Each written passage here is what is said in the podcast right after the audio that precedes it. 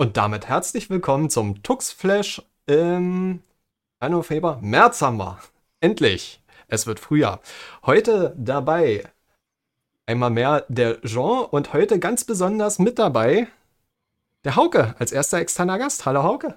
Hallihallo. Schön, dass ich dabei sein darf. Ja, gerne. Einen wunderschönen Abend. Äh, guten Abend sage ich schon in die Runde. Egal. Hi. Kommt drauf an, wann es gesendet wird. Guten Abend, Genau. guten Morgen. Was vielleicht sogar unsere aufmerksamen oder äh, ja, aufmerksamen Zuschauer in dem Moment äh, äh, mitbekommen, wenn sie es auf YouTube sich ansehen. Wir haben zum ersten Mal Bewegtbild im Podcast. Das ist schon wieder total verrückt. Wir haben uns einfach mal vorgenommen, ein bisschen Bewegtbild hier mit reinzubringen, dass man die Leute auch sieht. Dementsprechend gerne äh, Anregungen und äh, Kommentare unten in die Kommentarsektion, dafür ist sie da. Äh, ob es toll ist, ob es nicht so toll ist, je nachdem. Und lasst ein Like da, dann wissen wir nämlich, dass wir das nicht umsonst machen. Das wäre ganz toll. So, was schön. haben wir heute? Ja, genau.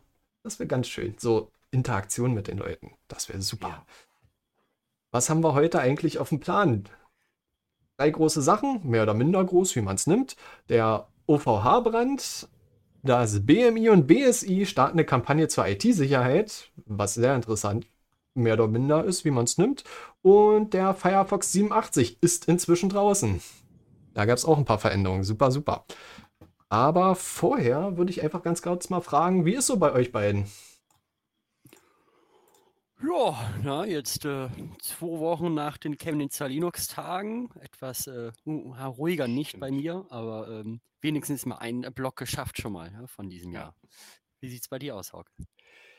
Och, äh, ich kann mich nicht klagen. Das klingt irgendwie fies eigentlich. Ähm, als jemand, der sowieso eher so ein Stubenhocker äh, immer gewesen ist und äh, der seine Kunden sowieso selten besucht, äh, hat sich für mich jetzt nicht so viel geändert. Also von daher, ich, ich kann mich echt nicht beklagen, was das angeht.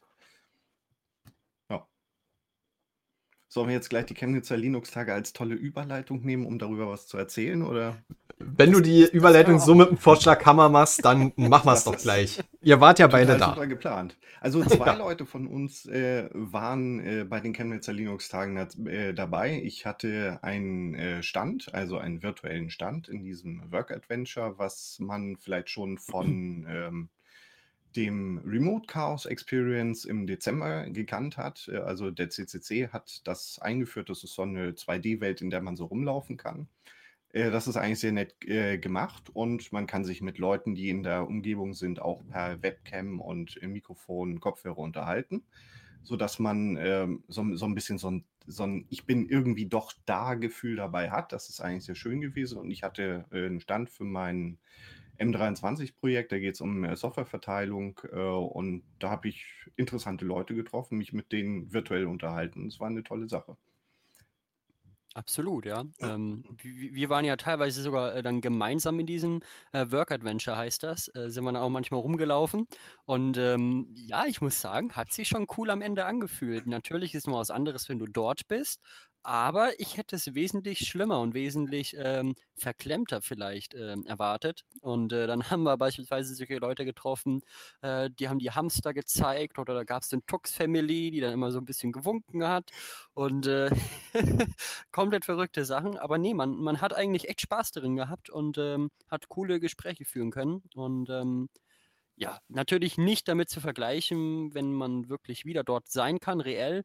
Aber ähm, ich würde sagen, die haben das Beste aus dieser äh, Lage gemacht. Und ähm, ich habe ja auch einen Vortrag gehalten äh, über die Godot Engine. Äh, kann man sich sogar mittlerweile dann auch auf dem Yout- YouTube-Kanal anschauen. Ein bisschen Eigenwerbung. Ähm, und äh, nee, das hat wunderbar funktioniert. Wir waren dann so im Big Blue Button Raum. Ähm, hatten, glaube ich, 200 Zuschauer oder sowas. Also echt richtig, Leistung, ja. richtig viel. Ja. Also wäre im Reell nicht so möglich gewesen. Und von daher, ähm, ja, hat das wirklich Laune gemacht. Und ähm, schade, dass es schon vorbei ist. Wobei, ja, wenn es ja die ganze Zeit sein würde, wäre es ja auch Ja. nicht mehr interessant. Ja. Aber war echt eine, war ein schönes Wochenende, oder? War, sehr schön, aber auch sehr anstrengend. Also am Montag ging nicht viel bei mir. ja, bei mir Ja. auch. Na, nach so einer Wochenendaktion oder nach so einem Wochenendprojekt ist es ja eh immer ein bisschen anstrengend, ne? Das ist ganz normal. Mich hat es nur geärgert, dass ich das dieses Wochenende, obwohl man nicht direkt hinfahren konnte, obwohl ich ja von uns dreien den kürzesten Weg habe, ähm, wieder mal nicht geschafft habe, weil ich leider ein bisschen äh, privat anderweitig leider Gottes eingebunden war. Ja, aber schön, dass das so funktioniert hat. Kurz für mich mal so eine äh, Frage. Gab es da viele Leute, die so aufgeschlossen waren auf dem Work Adventure, die auch äh, per Default die Kamera anhatte? Haben die da richtig Bock drauf gehabt? Oder beziehungsweise haben die da richtig äh, mit interagiert? Das ist ja mal interessant zu wissen. Hm. Also das hat gut geklappt. Also wir Hätt, haben uns hätte dann... ich echt nicht gedacht. Ne? Nee, das war irgendwie, äh, wenn du äh, in normaler Geschwindigkeit an Leuten vorbeiläufst, dann äh, wird diese Kamerafunktion nicht aktiviert, aber wenn du kurz stehen bleibst, dann Ja. äh, versucht das halt eine Verbindung zu machen. Und, äh, und so sind wir denn, äh, wir sind dann nachher zu zweit dann nochmal darüber gelaufen und einfach mal dazu gestellt, ein bisschen geredet und so. Das, das hat super funktioniert. Also, ja. Ja, echt cool. Also ich hätte ja gedacht, so, ähm, die sind ja schon alle in unserem, in unserer Bubble, würde ich mal sagen, schon alle etwas Privatsphäre orientiert. Ja, aber das war jetzt in dem Fall, es gab natürlich mal welche, die die Kamera, Kamera aus hatten, aber ich glaube wirklich, die Mehrheit hatte die Kamera an und den, ja, haben da Fun gehabt, haben sich da vernetzt und äh, einfach Spaß gehabt. Schon cool. Den einen Abend haben wir ja äh, oben noch an dieser virtuellen Bar gestanden und das war auch irgendwie lustig. Das war witzig, ja. Haben, Ja. Habe ich mir sogar mal ein Bierchen aufgemacht, seit langer, langer Zeit wieder. Ja, da konnte ich nicht ganz allein trinken, das war ganz nett. Ähm, ja, war, war echt nett, muss man sagen. Und viele Leute kennengelernt. Ja? Auch Ja. manche, wo man sagt, ja gut, war jetzt schön, aber vielleicht, wenn ich dich nicht nochmal sehe, ist auch. Ja, ist gemein, Ja. ja. Nee, Aber nee, gibt's das ist immer. doch, das ist doch immer so, ne? Und, Von daher, ähm, man läuft nö. sich denn nicht so einfach über den Weg normalerweise. Ist, von, von daher hat es auch Vorteile. Ja, ja, ja. Aber man hat viele alte Bekannte teilweise getroffen und es hat echt. Spaß gemacht. Ja. Ja. Das ist wiederum diese Filterblase, ne? Also, Mhm. ja. Ja, schon also- interessant. Von daher gerne wieder. Mhm. Naja, geplant ist es ja auch, äh, vielleicht schaffen wir es dieses Jahr auch, so ein Work-Adventure für die Tux-Tage umzusetzen. Das hatte ja mal der Mal reingebracht in die, äh, in eine Besprechung. Deshalb habe ich es mir auch mal angeguckt. Deswegen war auch die Frage gerade so ein bisschen im Hintergrund, wie das von den Leuten akzeptiert wird, wie oft die Kamera an ist. Und äh, ich weiß ja, dass man in Mühe weit länger stehen bleiben muss, damit überhaupt die Kamera angemacht wird. Deswegen. Ja. Ja. Und interessant. Ja, gut. Äh, Würde ich sagen, wir gehen mal kurz zum ersten Thema, nämlich dem OVH-Brand. Äh, OVH, äh, französischer Cloud-Anbieter. Und da ist eins von vier Rechenzentren ähm, abgebrannt im Standort Straßburg, was ja direkt bei uns äh, Grenznähe. Uh, äh, ich glaube, ich habe in der letzten Folge schon gesagt, Geografie ist nicht mein Beruf. Ähm, Saarland oder ist das noch oder ist das, ist das äh, noch oben drüber? Was war denn über, über den Saarland? Nordrhein-Westfalen? Müsste in der Nähe vom, müsste in der Nähe vom Saarland sein. Ja. Ich schau mal schnell nach, nicht, dass wir hier uns wieder blamieren. Ach. wie nur was. Da, Du, einfach nachher ich- eine Karte einblenden. Dann Ich bin- wieder was gelernt. Ich bin, ich bin Computermann und kein Kartenmann, also von daher ist mir das relativ. Wenn das, wenn ich mich da ein bisschen verhaue, mein Gott, ist halt so. Ähm, da ist halt ein Rechenzentrum komischerweise abgebrannt aus Gründen, wo sie sich immer noch nicht so richtig hundertprozentig einig sind. Auf jeden Fall äh, einfach mal 12.000 Webserver oder Online-Server, muss man ja sagen, war ja nicht alles nur Web drauf, einfach mal weg. Die sind weg. Einfach schlicht und ergreifend nie wiedergekommen. Das hat sogar Auswirkungen auf alle möglichen äh, Zweige gehabt. Natürlich ganz viele Webseiten äh, für ähm, französische Anbieter. Ähm, was ich äh, erschreckend fand, ist, dass da auch ganz viele ähm, Server von Twitch oder Twitch-Streamern oder äh, deutschen YouTuber, äh, Gaming-YouTubern drauf waren. Da waren relativ viele Rust-Server drauf. Also das hat dann Ah, sogar Wellen geschlagen. Ja, das hat, das hat sogar Wellen nach Deutschland sozusagen geschlagen. Äh, ja. Richtig blöd sowas. Also Ja. ähm, ich muss, um ehrlich zu sein, sagen, dass ich bei manchen Webservern von mir noch kein Backup gemacht habe. Beziehungsweise Hm. so die privaten Daten schon halt. Beispielsweise, wenn ich jetzt Nextcloud habe, dann sind die bei mir auf dem Rechner auch alle synchronisiert, wirklich alles. Ähm, und dann geht das dann über das lokale Backup dann rein. Aber die Server wirklich äh, gesichert habe ich bis jetzt nur einmal. Das war ein mein Testserver, Hm. ähm, den na jetzt ein ähm, Kollege von mir hat, aber da dann ansonsten gar nicht. Wie sieht es bei euch aus? Äh, ich mache vielleicht etwas zu viel des Guten. Also ich, ich teile das quasi in, in Daten, die irgendwie wichtig sind. Also das sind, äh, keine Ahnung, Quelltexte, äh, persönliche Fotos und sowas. Da mache ich äh, ziemlich viel. Da gibt es auch mehrere Backups von äh, auf verschiedenen Systemen. Also ich habe verschiedene Backup-Systeme laufen. Ähm, quasi Sachen, die ähm, äh, ich zweimal am Tag mache. Das mache ich dann über Borg Backup. Äh, das äh, sichere ich erstmal auf dem Raspberry Pi und der ähm, äh, synchronisiert das nochmal zu einem anderen, der äh, geografisch etwas äh, hiervon entfernt ist. Da ist eine große Festplatte dran, ist ein Raspberry Pi 1, also der kopiert einfach bloß Daten dahin, ähm, macht das dann jede Nacht. Dann habe ich äh, noch Store Backup für lokale USB-Platten, die ich dranhänge. Ähm, dann ähm, mache ich noch ein bisschen Deduplizierung über BUP. Das äh, basiert auf Git, also darüber wird diese Deduplizierung gemacht. Das ist eigentlich auch ganz nett, sodass ich quasi alle Versionsstände noch habe, auch wenn ich die eigentlich überhaupt nicht mehr brauche. Das ist so ein bisschen ähm, äh, Sammeln von Zeug, was ich wahrscheinlich niemals wieder brauchen werde. Und ähm, dann habe ich äh, noch eine Variante, die ich auf dem USB-Stick habe, die ich mit mir rumtragen kann. Da sind wirklich extrem wichtige Sachen mit bei, sind auch verschlüsselt bei. Und dann habe ich auch noch äh, was, was gegen einen anderen USB-Stick synchronisiert, sodass ich den dann rausziehe. Also das läuft alle fünf Minuten, kann ich den rausziehen, mitnehmen und kann an einem anderen Gerät ohne Cloud weiterarbeiten. Also das sind so, solche Sachen, die ich dann mache. Und früher habe ich auch noch äh, wichtige Dinge auf DVDs gebrannt. Ja, das sind so meine Sachen und äh, von den äh, Webservern, die ich unter mir habe, da habe ich äh, wöchentliche Sicherungsjobs, die automatisch laufen. Die sammeln Konfigurationsdaten ein, ähm, ja, Arbeitsdaten, ähm, was weiß ich, Bilder, die über einen Webserver ausgegeben werden. Datenbanken werden dort mitgesichert und äh, DevConf und was weiß ich alles. Also die, den, den Server könnte ich relativ schnell wieder hochziehen, wenn ich den bräuchte. Und ähm, bei einigen Systemen hier lokal, die ich habe, mache ich auch über Clonezilla mir einfach ein Backup von einem Medium aufs andere. Wenn eine Platte kaputt gehen sollte, kriege ich das dann ähm, ja, relativ schnell auch wieder hin. Das ist, ist, ist vielleicht ein bisschen viel, aber lieber einmal zu viel oder ein paar Mal zu viel als, als lieber zu wenig. Und auch verschiedene Systeme, falls irgendwo doch mal ein Fehler drin ist, den keiner vorher bemerkt hat, habe ich noch was über ein komplett anderes. Das ist gut. Ja.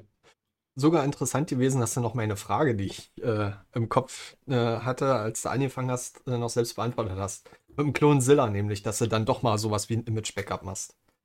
Ja. Das hätte ich nämlich gleich noch gefragt. Bei mir ist es ja ähnlich paranoid. Also, um mal ganz kurz zu meiner häuslichen Struktur äh, äh, einzugehen. Ich habe ein paar, also eine Handvoll Clients. Dann habe ich meine eierlegende Wollmilchsau, die ich ganz gerne meinen Home-Server nenne. Oh, man kann jetzt sogar Home-Server, guck mal, man kann hier visuell Toll. spielen. Man könnte jetzt sogar Gestik machen oder total verrückt. ähm, in Anführungsstrichen Home-Server nenne, äh, wo ich einfach eine große Testwiese meiner äh, ganzen Applikationen, die ich selbst hoste. Ich bin ja jemand, der wirklich so paranoid ist und eigentlich alles selber hostet, bis außer meine Webseite. Äh, ähm, da laufen auch regelmäßig per AirSync Sicherungsjobs, ich glaube zweimal täglich sogar, als da sich Daten dann doch mal relativ häufig verändern, was es nicht tut, aber egal man hat's.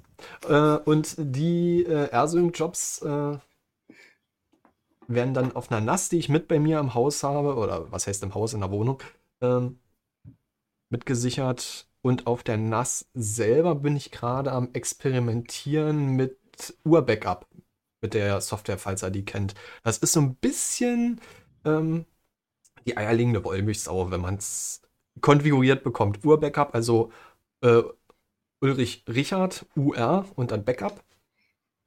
Soll einfach richtig fancy Neudeutsch Your Backup ausgesprochen werden, wie dein Backup, denke ich mir mal, ist der äh, Marketing-Gag dahinter. Keine Ahnung. Ähm, da sind Image-Backups nötig, äh, nicht nötig, möglich, eingebaut. Unter Windows funktioniert das ziemlich gut, weil da alles out of the box ist. Unter Linux bin ich noch so ein bisschen am Kämpfen. Datei-Backups total easy peasy, schaffst du problemlos. Man muss ein bisschen aussortieren, was man nicht braucht, weil ansonsten tut er dir alles sichern und dann läuft da der erste vollständige Backup-Job natürlich, wenn du ganz viel Fitzel-Dateien hast. Hage, je nachdem. Aber eben dort die Image-Backups habe ich so noch nicht zum Laufen gekriegt, weil entweder möchte der ein Kernel-Modul das per LVM sichern, obwohl mein System LVM ist, kriegt er da kein LVM-Snapshot hin. Also da bin ich noch am rumtesten äh, und wenn ich da mal habe, vielleicht gibt es da sogar mal irgendwo offiziell eine Info, wie gut das dann unter Linux läuft, aber da bin ich noch am Testen. Aber so ist erstmal grob meine Struktur. Ich böller erstmal alles von meinen Clients auf den, auf den Server und der Server ist dann nochmal äh, gebackupt auf der NAS. Ist zwar nicht brandsicher oder flutsicher oder Meteor oder Corona-sicher, je nachdem, weil es an dem Ort ist. Ja. Falls das Bier äh, ausläuft. Ja, genau. Über die NAS, die auf dem Server steht. Aber äh, wenn ich jetzt mal so ein bisschen als, äh, ich mu muss ja sagen, in dem Gebiet bin ich ja jetzt noch, noch nicht so bewandert. Also ich selber ähm, bin ganz gut mit äh, Borg Backup ähm, zu, beziehungsweise ja, ich nutze es halt eben sehr gerne. Ähm, und an alle, die das jetzt vielleicht nicht kennen und quasi jetzt erstmal sich fragen, was äh, sagen die da alle? Also äh, Borg Backup ist quasi, ähm, verbessert mich bitte, wenn ich da äh, was Falsches erzähle, ist am Ende einfach ein Backup-Tool, welches äh, deine Daten sogar komprimiert ähm, das Ganze per Versionsverwaltung und äh, wenn du mehrere Backups machst, speichert der nicht nochmal äh, komplett dupliziert alle Daten, sondern wirklich nur das, was sich verändert hat, auch bei ganz großen Dateien. Also du kannst auch ganz gut äh, virtuelle Images oder sowas ähm, sichern äh, und ähm, hast dann vielleicht pro Änderung nur ein paar Megabyte, je nachdem, was du halt geändert hast. Das ist äh, tatsächlich äh, echt äh, gut gelöst. Und ähm, ihr habt jetzt äh, super, super viele Lösungen aufgezählt, aber am Ende würde es nicht reichen, wenn man einfach sich ein ähm, Backup-Server holt und äh, dann halt von dort, oder beziehungsweise auf den dann äh, die ganzen Borg-Backups schießt und dann vielleicht diesen Backup-Server, wenn man sehr paranoid, paranoid ist, nochmal irgendwo anders hinsichert. Äh, komplett. Das reicht doch vollkommen und da muss man doch jetzt nicht mit den ganz anderen Tools äh, rumarbeiten oder bieten die andere Vorteile. Also einfach nur mal so in den Raum gefragt. Ja, Backups ist immer so ein bisschen sensibel zu behandeln. Also, was heißt sensibel? Ähm, entweder ist ja die grundlegende Entscheidung, mache ich die oder nicht? Mache ich Harakiri oder bin ich auf sicherer Seite? Ähm, mal ganz kurz, um es nicht zu detailliert ausarten zu lassen, wie ich es äh, auf Arbeit mache. Da habe ich ja relativ viele Webserver, die ich betreue. Ich benutze einmal dort die eingebauten Backup-Mechaniken, wenn es denn welche gibt. Ansonsten skriptgesteuert packe ich mir dann irgendwo in einem TAR-Archiv die Nutzdaten äh, respektive Datenbankdumps ähm, hin. Und dann das mächtigste Backup-Tool, was, was man ganz oft vergisst, ist ja AirSync. Gerade für Webserver. Alles über eine SSH-Leitung, also verschlüsselt. Der zieht dir nur das, was sich verändert hat und es ist relativ leicht zu bedienen, wenn man einmal die Syntax verstanden hat. Und da ist der Weg, wir tun einmal auf einem äh, Web-Backup-Server das Ganze speichern, einfach äh, eine Box, die äh, extrem viel Speicherplatz hat. Und dann holen wir es nochmal ins Haus. Das war wirklich äh, A, eine Standorttrennung, eine Rechenzentrumstrennung und direkt bei uns die äh, ähm, Backups haben. So einfach in Anführungsstrichen machen wir es uns. Und bis jetzt hat es immer gut funktioniert. Okay. Ja, also ich muss ganz ehrlich sagen, ich sehe, also hat AirSync jetzt irgendwelche Vorteile gegenüber Borg Backup? Also, weil Borg Backup, das Ganze funktioniert ja auch übers Netzwerk, über SSH und so weiter. Aber, ähm, oder kommt damit nicht jeder Webserver klar, beziehungsweise ist das vielleicht nicht so einfach zu installieren auf nur einem Webspace, den du hast? Das äh, könnte vielleicht sein. Das wüsste ich jetzt aber nicht. Eigentlich sind es ja zwei verschiedene äh, Kategorien. Äh, also ähm, RSync ist ja letztendlich äh, Kopierprogramm, was Daten von A nach B äh, kopiert und das soll es möglichst effizient machen. Darum guckt es halt, äh, ist auf dem Zielsystem äh, die Datei unverändert schon da, dann braucht die nicht kopiert werden.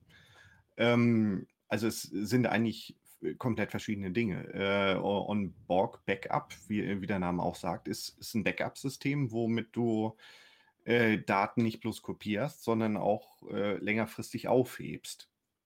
Im oh. Falle eines Falles kannst du es wieder zurückziehen. So ist es gedacht. Und ich denke mal, äh, das Borg äh, Backup, wenn du von externen Daten reinholen willst, dass es auch äh, Async mitverwendet, denke ich. Ich glaube auch. Behaupte ich jetzt einfach mal. Muss nicht stimmen, aber. Ja. Ich glaube, äh, irgendwo also, bei Borg Backup ist auch RSync die Grundlage gewesen.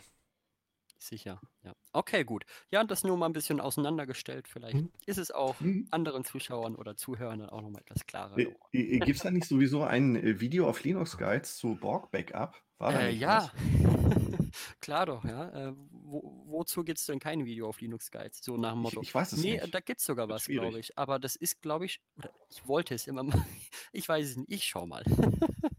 Manchmal bin ich mir da selber nicht mehr ganz so sicher. Hm. Man muss ja dazu sagen, so wie wir mit RSync die Backups machen, ist ja nicht nur, dass wir RSynken. Also da gibt es auch ein Skript, was dir jeden Tag neues Archiv anlegt, damit es auch von RSync berücksichtigt wird. Und dann gibt es ja noch ein Skript, was wir basteln mussten, was nach einer Zeit X diese ähm, TAR-Archive löscht. Ne? Das hast du ja beim Backup schon eingebaut. Wer jetzt wirklich nur was Einfaches sucht, um regelmäßig seine Daten bei sich irgendwo anders hin zu kopieren und somit zu sichern, ohne Versionierung, da ist AirSync super. Also, das ist ein Einzeiler, den feuerst du ab über einen Cronjob oder schreibst dir direkt ein Skript, wo du das mit reinmachst, aber das wäre dann schon wieder ein bisschen äh, zu viel des Guten. Wer wirklich in der Woche seine Nutzdaten irgendwo hin geschickt haben möchte, auf einem äh, verschlüsselten SSH-Kanal, dann bitte gerne.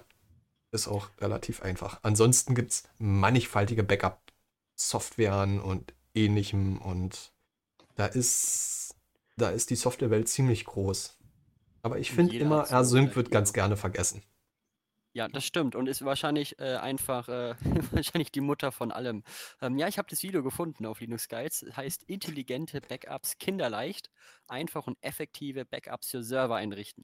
Also ich äh, kann mich daran erinnern, dass es super, super easy auch ist, das einzurichten. Hast du wirklich innerhalb einer halben Stunde oder 20 Minuten auch gemacht.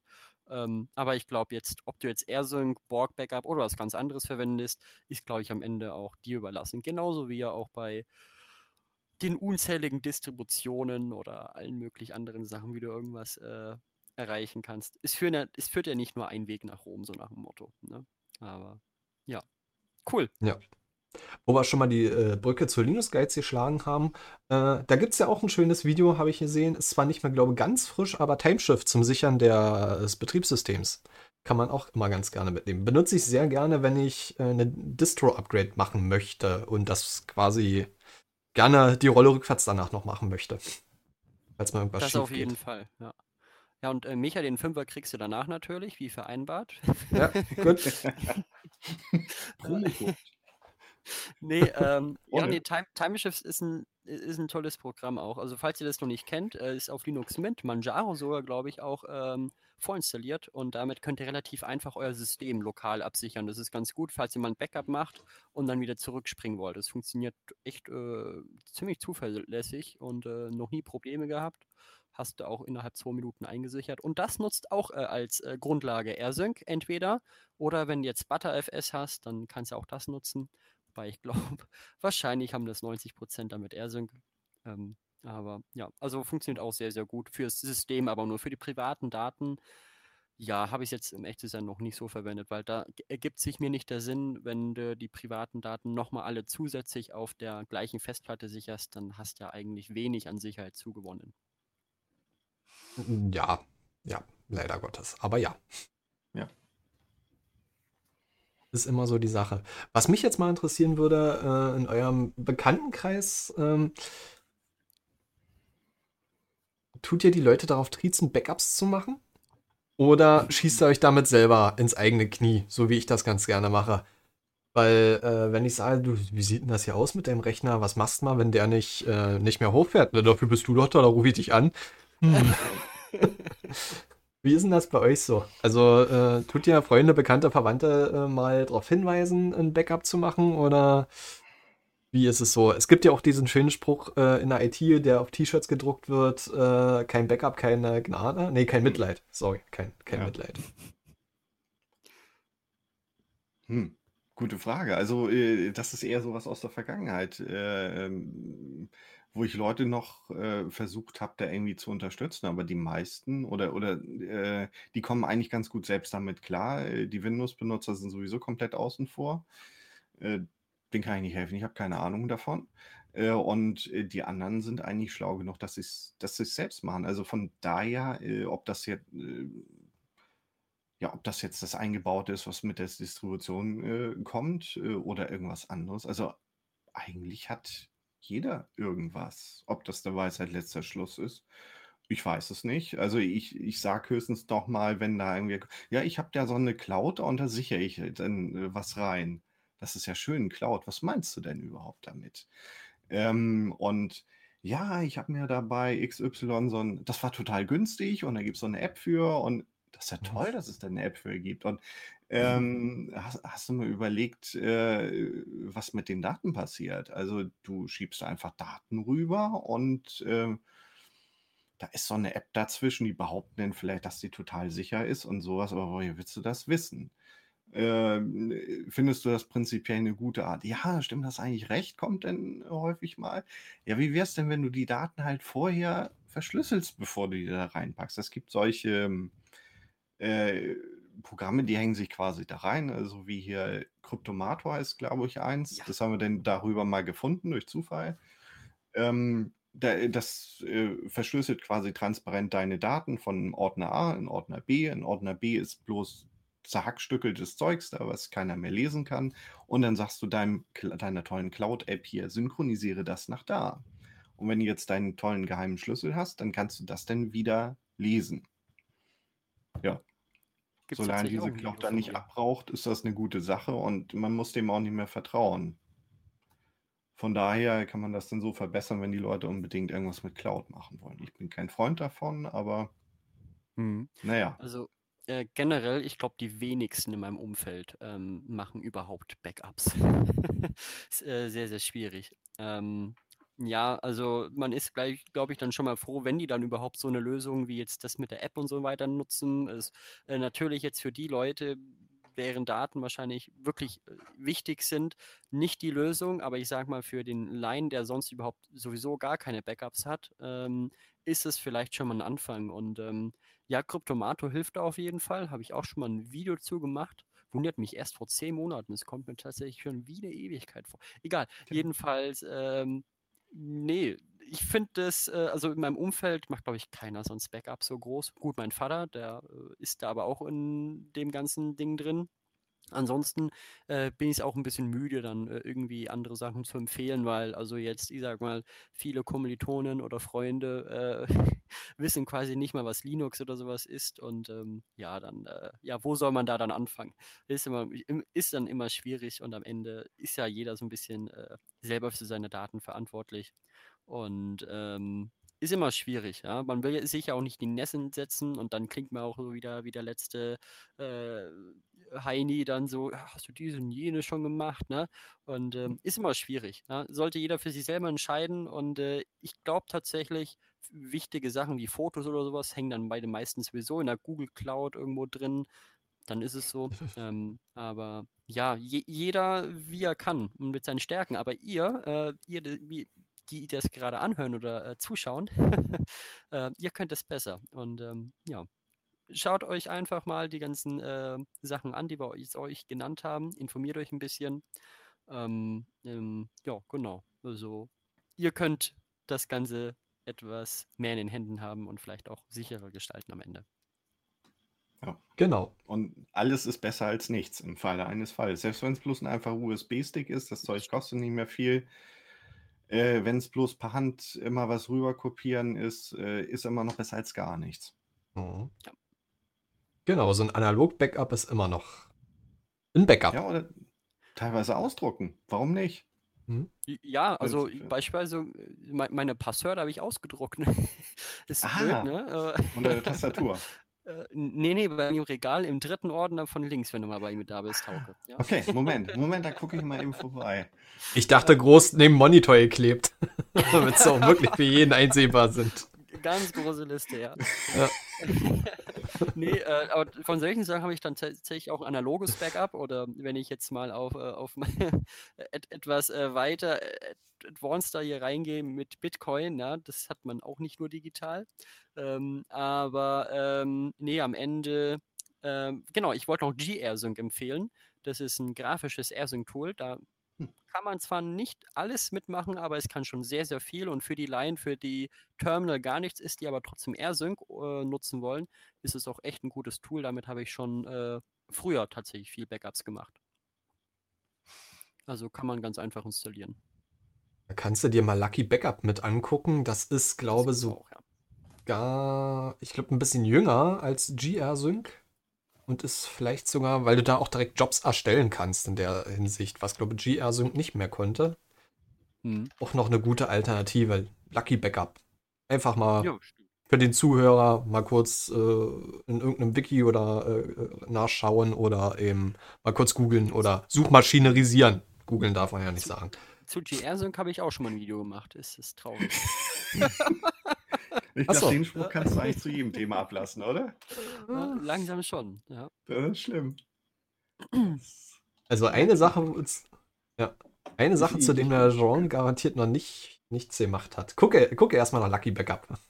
Ja. Lucky Backup. Ja ja. Wobei ich selber fand sie so gut. Aber da, glaube, da, das sind immer dann die persönlichen Präferenzen vielleicht auch nochmal. Ja. Ja, krass, dass so ein, einfach so ein Rechenzentrum schwuppsdiwupps äh, abgebrannt ist. Ja? Und 12.000 Server. Ja, ist schon eine ganze ja. Menge. Und ich bin mir sicher, mhm. da sind ziemlich viele auf Grundeis gegangen. Also, ja, der, das Kollateralproblem war ja, eins ist abgebrannt und zwei haben sie ja zusätzlich noch zur Sicherheit mit abgeschalten. Also da waren ja kurzzeitig deutlich mehr Leute betroffen, dadurch, dass die Server einfach mal nicht da waren. Aber eben 12.000, da sind sie wirklich weg, weg. Nee, weg, weg. Bei den, weg blöd, ja. Mhm. Also äh, großes, großes Blöd.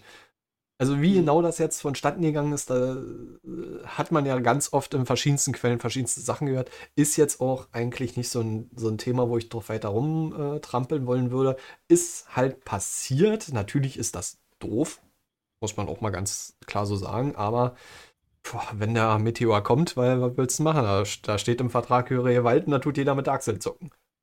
Aber wenn der Meteor kommt, ich glaube dann, na, nee, aber ja. ähm, vielleicht nochmal äh, abschließend zu dem Thema, ähm, was auch ganz, ganz wichtig ist, dass man sich dann das Backup, was man gemacht hat, auch mal dann äh, ausprobiert, dass man das wieder zurückspielen kann. Weil häufig machen Leute nur irgendwelche Backups und sagen, ja, ja, ist sicher, aber wenn es dann wirklich mal drauf ankommt, ähm, dann muss das Ding auch funktionieren. Und da gab es äh, sicher auch schon zig Fälle, äh, wo das dann gescheitert ist. Also probiert das dann auf jeden Fall aus, dann irgendwie zurückzuspielen, beziehungsweise wisst auf jeden Fall, wie ihr das macht und äh, wie ihr auf diese Daten wieder zugreifen könnt. Das ist ein sehr, sehr wichtiger Tipp. Ja. Auch wenn er trivial ist, aber. Ja, ja, nee, das ist schon, schon wichtig. Ne? Also, äh, so der Klassiker ist mit. Irgendwie Backup-Job mal eingerichtet oder so, heißt denn für den Kunden, äh, hängen USB-Platte an, oh ja, super, beim Einstecken blinkt das, das Backup wohl schon. Und dann Jahre später fällt auf, ja, nee, das hat nie funktioniert. und die Festplatte wurde dann immer schön ausgewechselt durch die Zweitfestplatte und dann im Tresor eingeschlossen. Ist ja ein Backup, ist ja wichtig. Und es mhm. war nie was drauf. Solche Sachen, ne? Ja. ja. Das ist dann immer Ah, das sind so, so, so eine Sachen, wo man im Nachhinein so ein bisschen drüber lachen kann. Aber wenn es dann wirklich passiert und der Kunde quasi auf 180 ist, dann steht man auch da und denkt sich, hm, Mist. Dann lachst du auch nicht mit. Ja. nee, de definitiv nicht. Das sind ja bloß so Sachen, die man mal erzählt gekriegt hat, ne? So wie der eingemauerte Mail-Server und keiner wusste mehr, wo er war. Und ähm, ja. ja. Ja, ja, ja. Nee, gut. So eine Geschichten. Oder äh, der Raspberry Pi, wo keiner wusste, wozu er gut ist. Gab's, gab's auch mal bei uns auf Arbeit. Da hat irgendjemand, irgendein Kunde mal angerufen, hier unser, unser Miniserver ist kaputt. Wir in der Doku nirgendwo Miniserver gefunden und sonst da wo. Bis uns dann aufgefallen ist, wir sind verantwortungstechnisch gar nicht mehr rausgekommen. Das war einfach nur ein SSH-Proxy für uns. so, so ein Derra Raspberry Pi Zero oder, äh, oder was das da war. Das Ding ist einfach klangheimlich irgendwann mal tot gewesen. Also wirklich, da war Irgendwann hast du es ja auch bei so kleinen Einplatinen-Computern. Aber wenn es nicht nötig ist, dass wir per Verarbeitung draufkommen, dann kräht auch kein Hahn danach, muss man ja mal ganz klar sagen. Das stimmt, aber ja. das, da, da springen wir gerade schon wieder vom Hundertstel ins Tausendstel und irgendwie weg von Backups. Das ist ja jetzt schon wieder Plaudern aus dem Nähkästchen. Was auch ganz schön ist. Auch mal ganz nett ja die Frage, ob ja. das äh, nun so zielführend ist. Aber, genau. Ja, deswegen. Ach, Zeit haben wir, also noch sind wir jung. Okay, Wie viele Stunden brauchen wir noch? Also, ist ja. noch hell draußen, also alles stimmt. Ja. Noch ist hell. Äh, äh, nee, nichtsdestotrotz wollte ich mal zum nächsten Thema springen. Was ich ganz interessant hat, fand bei der Recherche, wo ich mir dachte, ach, die leben noch, war so mein erster Gedankengang vom äh, BMI und BSI. Äh, die haben eine Kampagne zur IT-Sicherheit gestartet. Äh, fand ich sehr interessant, äh, eine mehrstufige Informations- und äh, Sensibilisierungskampagne, um das Bewusstsein für die Gefahren zu schärfen und Wege aufzuzeigen, wie man sich schützen kann. Fand ich sehr schön äh, tituliert. Ähm, wenn man sich das Ganze dann mal so ein bisschen anguckt, naja, dann sind dann so die Standardsachen, ähm, äh, verwende sichere Passwörter oder verwende doch gleich einen Passwortmanager. Obwohl, nee, so weit kommen sie noch gar nicht. Äh, ist schon ein paar Tage her, wo ich es mir angeguckt habe. Deswegen ist es nicht gerade äh, ganz so sonderlich frisch. Oder ähm, wie sicher ist ein Smart Home oder Messenger-Dienste, alles so. Das fand ich nur halt interessant, dass das BMI mal wieder oder BSI mal wieder Lebenszeichen von sich, von sich äh, zeigen lässt. Fand ich sehr interessant. Apropos Lebenszeichen, das war jetzt mal schlecht. da war die Erinnerung noch auf dem falschen, äh, auf dem falschen Zeitpunkt, Entschuldigung. Stimmt, ja, alles, alles gut. Ja, ja, nee, ähm, irgendwas wollte ich dazu sagen. Ja, also ich, ich finde das generell gut, ja, dass die das machen. Ja, äh, wie sie das jetzt machen, ich muss sagen, ja, ja, da verrutscht mein Mikro ein bisschen. ähm, ähm, jedenfalls, äh, wie sie das halt machen, äh, weiß ich jetzt nicht, wahrscheinlich dann halt auch irgendwie durch äh, Werbekampagnen in gewisser Weise. Äh, ich finde es sehr gut, mal die Masse zu sensibilisieren, weil äh, jetzt Leute, die nicht technikaffin sind, und da gibt es wahrscheinlich äh, einen Großteil mehr als Leute, die dann wirklich äh, mal wenigstens ein bisschen Bescheid wissen, äh, finde ich das sehr, sehr gut, dass die mal so grundsensibilisiert äh, sind. Ne? Also man sollte jetzt nicht äh, dann irgendwie beim Job anfangen und sagen, ja, ich habe mal eine äh, BSI-Kampagne gesehen, ähm, aber ansonsten so für die für, für, für, den grundlegenden Nutzer, der wirklich äh, beispielsweise ja, einen Computer anmacht, Computer ausmacht und das war's, dann sind solche Sachen vielleicht gar nicht mal so schlecht. Also ich habe auch ein paar äh, Kunden, die ich betreue, so ähm, privat und das sind wirklich Leute, die haben null Ahnung von allem, ja. Und äh, so macht, dass es funktioniert. Ich schreibe mir das wirklich, die schreiben sich das Stich für, äh, Stichwort für Stichwort äh, auf, wie sie beispielsweise was drucken können, ja. Ah, dann muss ich jetzt da in dieses Menü gehen, da muss ich auf drucken. Das, das schreiben die sich auf. Und für solche Leute ist es doch perfekt. Ähm, ob das jetzt, ich sag mal, für, für die äh, technisch affine Zielgruppe irgendwas ist, ich glaube, da sind wir wahrscheinlich auch ja. gar nicht angesprochen, oder? Weiß ich nicht. Wie seht ihr das? Äh, also äh, ich wusste das auch nicht, dass das BSI in der Richtung was macht. Also für mich, äh, so grob einsortiert ist das BMI irgendwie so ein, so ein Twitter-Dings, was einerseits versucht, die Sicherheit deutlich zu reduzieren, damit staatliche Organe besser drauf können und auf der anderen Seite auch so ein bisschen allgemeine Informationen zu allem und nichts machen, so auf niedrigerem Level. Ähm, ich habe mich da mal durchgeklickt, was, was die, also mal so geguckt, was es da gibt. Da gibt es so verschiedene Kategorien. Bist du ein Gamer, dann mach dir dieses tolle Quiz mit uns.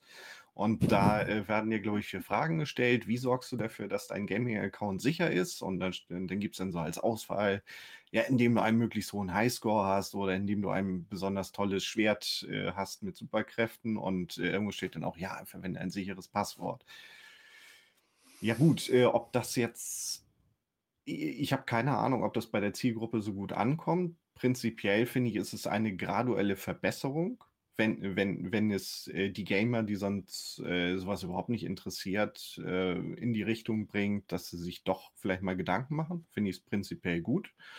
Ähm, aber es ist halt sehr oberflächlich. Also für, für Leute, die sich keine Ahnung haben und äh, so ein bisschen niedrigschwelligere Informationen äh, da brauchen können oder einen Anstups in die richtige Richtung, das ist gut. Bei anderen Sachen würde ich sagen, hier Smart Home, äh, wenn ihr es sicher haben wollt, lasst ihr die Finger von dem ganzen Kram, dann habt ihr keine Probleme mit äh, irgendwie Absicherung, mit dass der Dienstleister die Cloud irgendwann abstellt, wenn er keinen Bock mehr hat. Dann wird es kalt in der Bude und dieser ganzen Mistkram will ich nichts mit zu tun haben, aber äh, muss jeder für sich selbst entscheiden, ob, ob das ein sinnvoll ist. Und das sind viele Dinge, ähm, die äh, sich leicht kaufen lassen, wo sich aber keiner Gedanken drüber macht, wie es langfristig ähm, halbwegs sicher zu betreiben ist.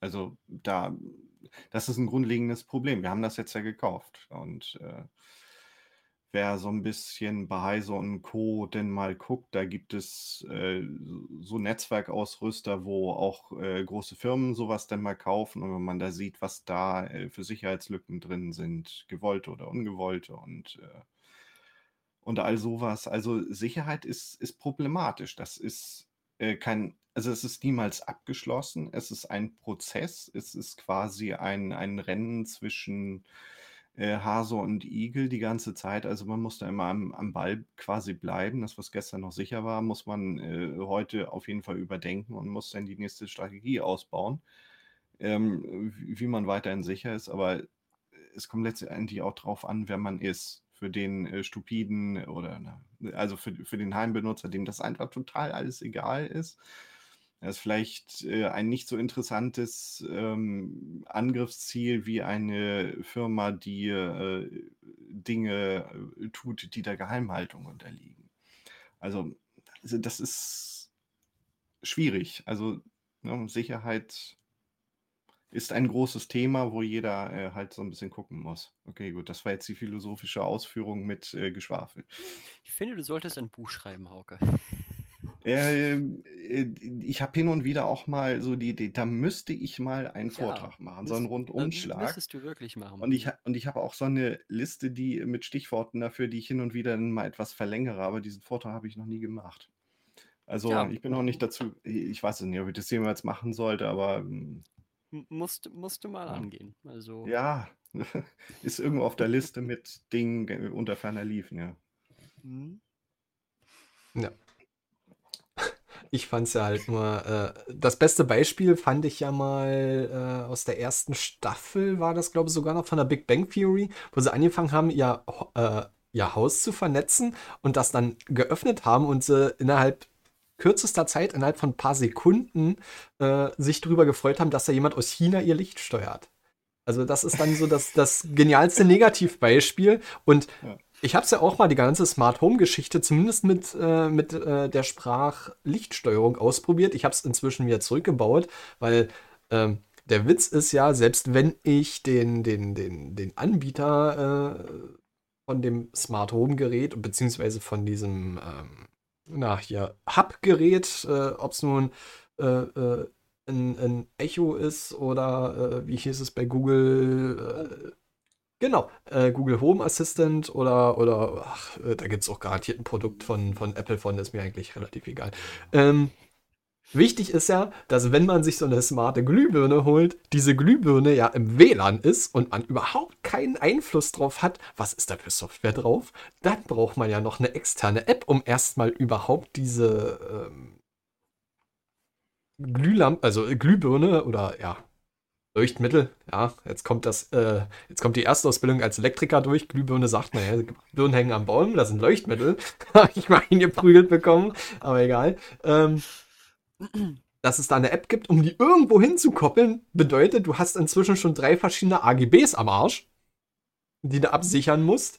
Und damit äh, dein Smart Hub Gerät überhaupt äh, deine Glühbirne an äh, Glüh Leuchtmittel Leuchtmittel äh, dein, dein Leuchtmittel steuern darf, muss das ja erstmal vermutlich nach China.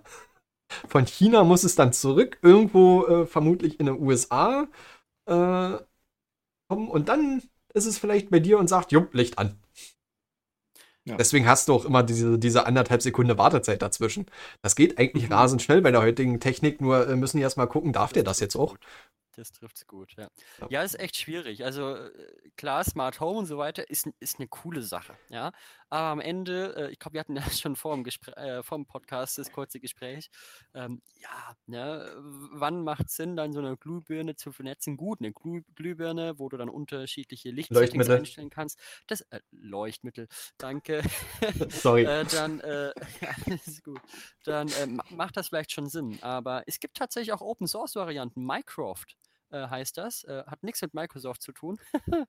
äh, ist vielleicht etwas ungünstig dann gewählter Name, habe ich das Gefühl.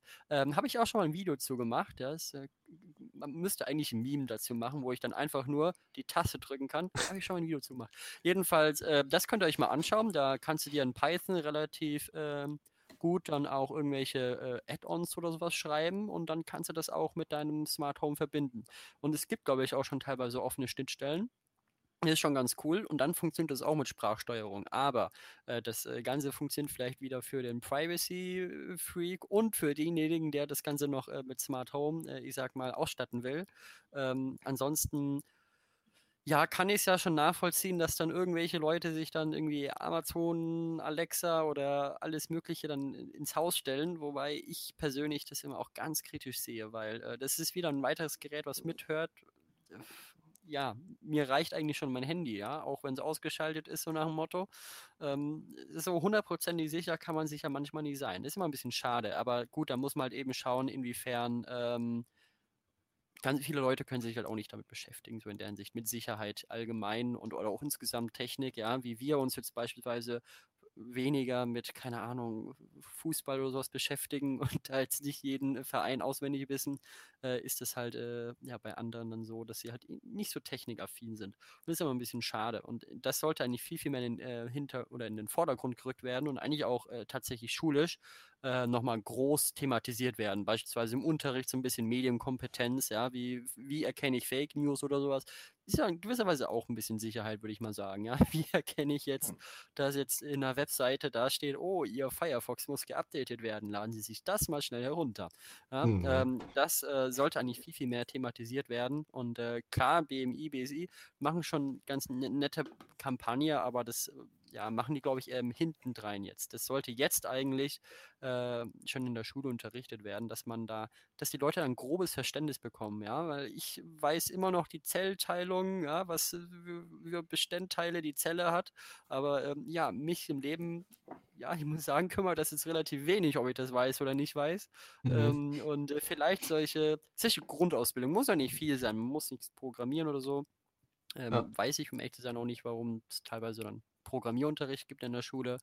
Ähm, gut vielleicht mal nicht schlecht, aber äh, generell äh, vielleicht auch wirklich so eine Medienkompetenz, ja. Und äh, auch das Ganze, das Ganze mit den sozialen Netzwerken und so und äh, wann stelle ich ein Profil privat, wie stelle ich es privat, sowas in der Hinsicht. Und da ist man halt komplett aufgeschmissen. Und jetzt versucht man eher im Nachhinein ähm, dann die Sicherheit so reinzubringen, dass man dann versucht, die Verschlüsselungen aufzubrechen beispielsweise äh, und dann da irgendwelche äh, Ana Analysen und so weiter, beziehungsweise ähm, Algorithmen dann durchzulaufen, durchlaufen zu lassen, ist ja meiner Ansicht nach der komplett falsche Ansatz. Man sollte da eigentlich eher von den Wurzeln rangehen und einfach die Bevölkerung in deren sich ein bisschen besser bilden.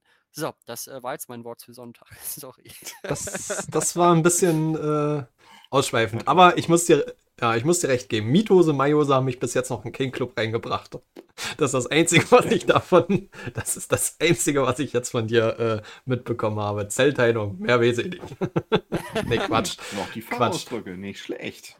Ja, nee, äh, ja, also wie Hauke schon eingangs gesagt hat, es ist ein Schritt in die richtige Richtung, aber ob das so wirklich fruchtet, weil hm, man müsste ein bisschen mehr trommeln, aber es kann auch sein, dass es gar nicht in meiner Filterblase drin ist, weil ich bin ja jemand, hm. um mal kurz aus dem Nähkästchen zu plaudern, äh, Fernsehen als solches habe ich seit Jahren nicht mehr konsumiert. Ich weiß noch nicht mal, ob es da jetzt in dieser mehrstufigen Informations- und Sensibilisierungskampagne überhaupt mal einen Werbespot gibt, hm. um das an die breite Masse zu ähm, bringen, weil dafür ist es ja auch eigentlich gedacht, muss man mal ganz ehrlich sagen. Ja. Es ist wirklich für den, für den Average-User oder für den für den äh, technikunaffinen wirklich Benutzer. Und dafür finde ich es ein Schritt in eine richtige Richtung. Man muss aber auch ganz klar ausdifferenzieren, äh, so wie du es angesprochen hast. Ich finde es schade, äh, dass es nicht in der Schule passiert. Das ist definitiv so eine Sache. Aber lieber nach der Schule auf Eigenrecherche als gar nicht, muss man auch sagen. Meine Meinung. So, hey. An, ansonsten äh, finde ich es okay. Jetzt ist nur die Sache, was können wir denn mit der Open Source äh, Software Gemeinde oder allgemein, können wir da uns beteiligen, können wir da mithelfen? Kann es BSI vielleicht sogar Empfehlungen geben, was es glaube ich nicht machen darf als ähm, äh, Bundes, bundesstaatliches Institut oder Einrichtung? Dürfen sie, glaube ich, keine direkte Programmempfehlung abgeben. Was aber ganz gerne äh, vorschreiben, sind irgendwelche Maßnahmen zur Sicherung. Aber ich glaube, die dürfen gar nicht an der Hinsicht äh, äh direkt Softwareempfehlungen oder, oder ähm, Arbeitsablaufempfehlungen abgeben. Aber dafür sind wir da, da können wir sagen, wie wir das mit Open Source Software zum Beispiel umsetzen können. Einfachste Sache Passwortmanager oder Zwei-Faktor-Authentifizierung. Kann man ja auch ähm, selber hosten, so ein, so ein OAuth, äh, äh, Zwei-Faktor-Authentifizierungsgeschichten. Gibt es ja mannigfaltige Sachen. Ja. Gut, die Frage ist, was gehört alles zur Sicherheit? Ne? Da fängt es ja dann wirklich damit an, äh, erstmal im Webbrowser, dass du jetzt erstmal nicht in Phishing-Seiten reingerätst. Ja? Das ist ja mhm. meiner Ansicht nach wahrscheinlich äh, ziemlich das Gefährlichste, was äh, einem begegnen kann, weil die Seiten teilweise echt täuschend, nach, äh, täuschend echt nachgebaut sind und man das äh, in der äh, Adresszeile vom Browser, wenn man mal nicht genau hinschaut, auch gar nicht so mitbekommt. Manchmal. Ne? Die bemühen sich zwar mittlerweile, beispielsweise in Chrome oder sowas, tut jetzt äh, nur noch die letzten zwei äh, DE oder die letzten zwei Punkte dieser Domain halt eben anzeigen. Also beispielsweise äh, jetzt äh, linuxguides.de oder sowas, anstatt dann www. weil da kann man dann immer noch viel davor schreiben. Ähm, oder irgendwie das mit, der, mit den, mit den äh, Zertifikaten und so weiter und der Gültigkeit, das wird schon da versucht, da, ich sag mal, das äh, auf ein weiteres Level zu heben. Aber ich glaube, das ist so erstmal das erste große Einfallstor, wo jetzt, glaube ich, keine Software, äh, versucht natürlich Software zu schützen, ähm, beispielsweise auch Firefox oder sowas, beteiligt sich auch in dem Programm, äh, wo Google das Ganze listet, solche Phishing-Seiten, glaube ich. Ähm, und äh, aber generell glaube ich, weiß gar nicht. Also über so ein Tor kann man, glaube ich, gar nicht so viel machen, oder? Hm, schwierig. Also eigentlich nicht. Theoretisch müsste man jetzt, ähm, früher gab es mal den Internetführerschein, ich weiß gar nicht, ob es den immer noch gibt. Äh, den müsste man quasi nochmal neu umschreiben und den so ein bisschen äh, um Lernfeld erweitern, äh, gesundes Missvertrauen oder irgendwie so eine Geschichten. Ähm, damit das wirklich fruchtet. Aber vielleicht äh, spinnt sich auch gerade so ein Gedanke bei, bei, bei dir, Jean, zusammen, ob man vielleicht nicht dahingehend mal eine Videoserie macht, ne? Das, äh, nur, mal, nur mal so nebenbei ist, Ideen, ist, ja? ist, ist, ist, mir gerade so gekommen, man könnte wirklich den Internetführerschein mal in, in neu irgendwie on demand. Führerschein mit Linux Guides. Boah, ja. ich habe eine Idee, Leute. Ja. Oh, oh, oh. Also da bist du quasi allein drauf gekommen. Also es, es gibt was, was sich an Kinder richtet, das heißt Surfschein. Ah. Man kann dort ein Quiz starten. Aber was man ja wirklich machen könnte, wäre so ein äh, Sicherheitsführerschein oder sowas, ja? Ja. Dass man dann wirklich die Leute auf Linux sensibilisiert. Okay, wo seid ihr sicher auf Linux? Weil manche wiegen sich ja in einer komplett falschen Sicherheit. Oh, ich nutze jetzt ein Linux, was ich jetzt zwei Jahre nicht mehr aktualisiert habe, aber es ist Linux, es ist sicher. Ja, ist es Ja. nicht. ganz, ganz klar. Ähm, und vielleicht äh, ist gar nicht mal so schlecht, vielleicht einfach mal so ein, ja, so, so, so ein Sicherheitsführerschein einfach mal zu machen. Ja, Ja. Ähm. Ja.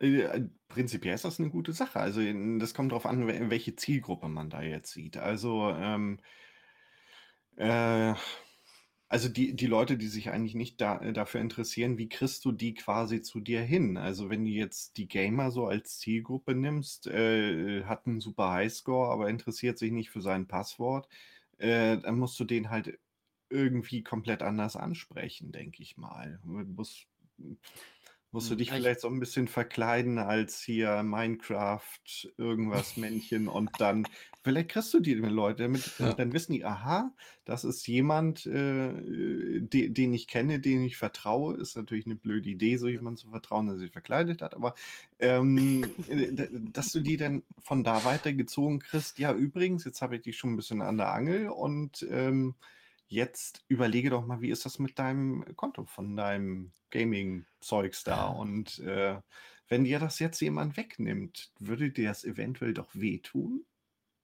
Möchtest du was dagegen tun? Wenn ja, klicke hier weiter. Also, vielleicht musst du, also Ich glaube, das ist eine schwierige Sache, Ja. weil nämlich diese, diese ganzen Gamer oder eigentlich der Nutzer muss selber erstmal Interesse zeigen, ganz, ganz grob. Und Ja. dann äh, muss man halt eben nur schauen, dass er es finden kann. Aber so, so die, die, die, die, den ersten Schritt muss eigentlich jemand selber machen, weil ansonsten hat er in gewisser Weise Pech gehabt, würde ich, würde ich jetzt einfach mal so ganz, ganz dreist sagen. Ja, ist vielleicht ein bisschen gemein, aber ähm, ja, ich glaube, das ist so das Ding daran. Aber äh, generell, ja, das ist schon schwierig, dann diese Zielgruppe zu erreichen. Ja, und ähm, also, äh, wenn, wenn jetzt nochmal, ja, okay, ich schweife wieder ab. Nee, ist, ist ja auch völlig okay, aber ich bin der Meinung, gerade um einen Gamer zu erreichen, beim Gamer ist es immer schwierig, wie ist die äh, geistige Reife und das meine ich jetzt gar nicht negativ, weil ich sag mal, so ein, so ein, so ein 12, 13, 14-Jähriger, den interessiert doch eigentlich relativ wenig sein Account. Weil der will vielleicht mal Minecraft zocken. Da wird sich ein Microsoft-Konto gemacht oder ein, äh, wie hieß die Firma, Mojang-Konto gemacht und dann äh, wird Minecraft geballert und dann ist gut. Aber wenn man jetzt so ein bisschen älter wird äh, und, und sich so seine, seine ähm, na, Spielekollektion sammelt, da ist ja auch schon übelster Wert dran. Und da macht's, muss ich mal auch sagen, ähm, Valve richtig, indem da regelmäßig die Meldung kommt, hier, Zwei-Faktor-Authentifizierung für dein Konto, weil es gibt genügend Konten, die gehackt werden. Und wenn ich mal so vergleiche, was ich zum Beispiel auf meinem Steam-Account habe, was da jetzt für ein Wert ist, äh, muss man sich an den Kopf fassen. Also Den willst du nicht verlieren, ne? Ja. da, da, da hängen Spiele und Werte, also das sind zwar auch imaginäre Werte, äh, ne? Also äh, Äh, kriegst du so nicht Kumpel, gefasst. Der hat 200 Euro über äh, Steam verloren, ne? weil er äh, in- quasi in Betrug reingefallen ist. Äh, irgendwie, ja, CSGO, irgendwelche Schlüssel oder so zum Öffnen von solchen Truhen, keine Ahnung, was das war. Und ja, der hat sein Steam-Konto verloren im Wert von über 200 Euro. Ne? Willst du nicht selber erleben. Gut, das, er war auch ein bisschen selber schuld und na, aber trotzdem. Ist eine schlimme Sache. Naja, dementsprechend, also das, das ist wirklich so ein bisschen auf die äh, persönliche Reife von, von einem Gamer abhängig. Wie, wie er mit dir mitspielt. Wortspiel. Gamer spielt mit. Ähm, Du, du bist auf Ähm. unserem Witzniveau angekommen, Micha. Das war ich schon vorher, aber ich versuche es immer krampfhaft zu unterdrücken, weil ich irgendwo ein bisschen Seriosität hier reinbringen wollte. Okay, Aber egal. Das machen wir jetzt ganz Ähm, seriös bis zum Ende. Okay. Das, deswegen deswegen sitze ich auch immer hier mit so einem witzigen Bart. Gut, das haben sie vorher nie gesehen, die Leute. Muss man ja auch sagen. Ja, stimmt. Ja. Ja, stimmt. Doch, Das hört man auch nicht. Wahrscheinlich, Ja, das hört man nicht. Ich glaube, erst wenn ich richtig viel äh, äh, Klimperstahl hier unten drin habe, dann merkt man es vielleicht beim Reden. wenn ich hier so zwei reiche wie Captain Jack Sparrow, wenn das so aneinander klappert, dann vielleicht. ah, muss ich mir mal auf die Liste schreiben. oder? Ja, nee. Ähm, nee, also äh, Gamer ist immer schwierig, aber alles andere finde ich vom BSI schon. Jetzt fällt mir der eine Ohrstecker äh, raus, ist egal, ich höre euch noch. Ähm, ich Ich wenn- glaub, mit wenn man Kamera ist nicht cool. einen- Ich glaube, eine Kamera ist nicht gut.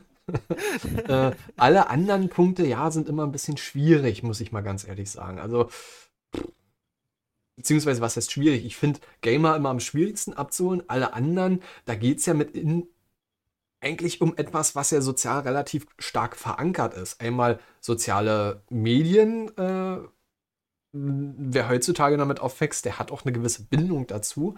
Dementsprechend ist da eigentlich auch der Drang, oder sollte der Drang da sein, das zu schützen, sagen wir es mal so. Und Hm. der Rest geht eh irgendwo mehr oder minder direkt um eine Kohle. Also um die, um die Kohlen. Wie würde Bud Spencer sagen, was mit den Kohlen? Also, ne?